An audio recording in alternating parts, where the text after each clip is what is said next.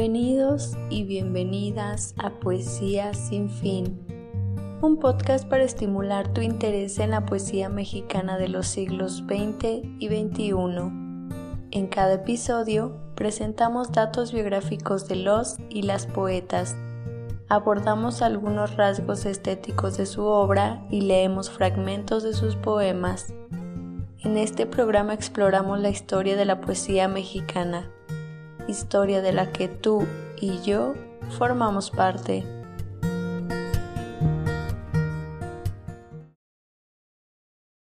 Margarita León, guion basado en el texto de Julián Díaz. Margarita León es una poeta otomí originaria de Santiago de Anaya, Hidalgo. Antes de formarse como poeta, estudió psicología en educación.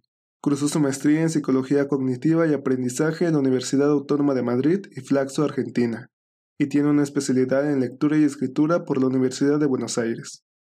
Su carrera literaria la ha llevado a impartir varios cursos de creación poética en lengua originaria en su estado, así como la presentación de su libro, Palabra que Ilumina, en la Feria Internacional del Libro del Palacio de Minería en 2015, mismo año en que terminó su periodo como becaria del Fondo Nacional para la Cultura y las Artes.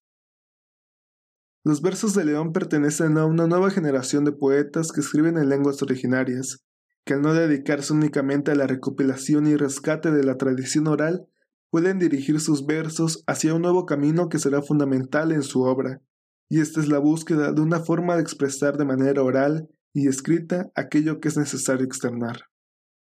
En una entrevista realizada en 2020, la poeta habla sobre cómo influyó su estancia en el extranjero y su formación como psicóloga en esta búsqueda por encontrar su propia voz, lo que la llevó a cuestionarse el significado de escribir poesía en lengua originaria.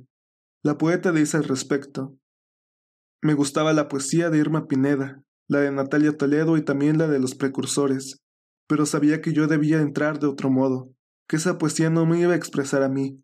Yo necesitaba explorar más, porque la literatura da para muchísimo, pero estamos siguiendo cánones, formatos que nosotros mismos reprobamos. ¿Eso y solo eso es literatura indígena? Ser parte de la cultura otomí es determinante para la poeta.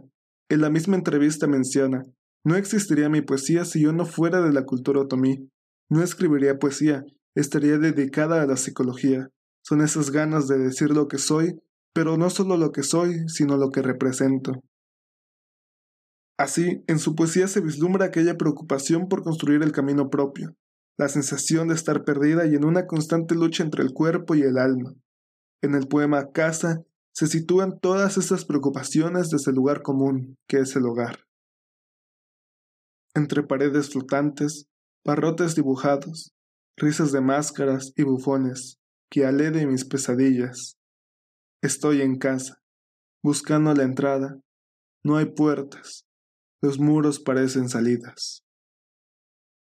En su poesía abundan las imágenes que se construyen desde los lugares cotidianos como la casa, o bien elementos de la tierra como el maguey y el mezquite. Miradas promisorias, entre burtos de magueyes, espinas de mezquite que surcan los lamentos.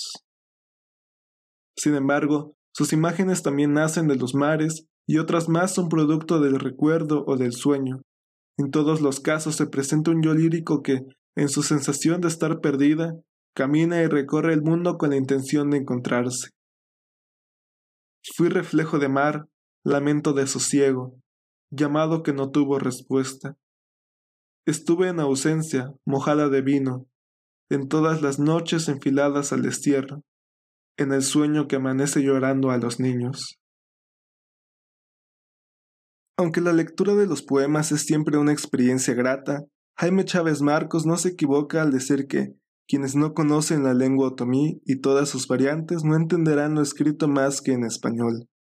Sería posible hacer una lectura diferente si leyéramos sus versos en otomí, una tarea complicada para algunos, pero que se puede intentar, pues Margarita León publicó su libro Sanjua, Donino ya Otomí, en la editorial Piedra Besoar, y lo puedes descargar libre y gratuitamente en los links que te dejamos en la descripción. La escritura en lenguas originarias sigue creciendo y cada vez se encuentra más autoras, autores y una mayor cantidad de espacios donde crear y crecer. El reconocimiento literario que merece Margarita León proviene de la calidad de sus versos y la riqueza de sus temas e imágenes. En fin, una poesía que se hace escuchar. Te agradecemos tu presencia. En Poesía Sin Fin somos Edith Telles, Gabriela García, Jessica Sarabia y Julián Díaz, con producción de Mauricio del Olmo y coordinación de Alondra Sánchez.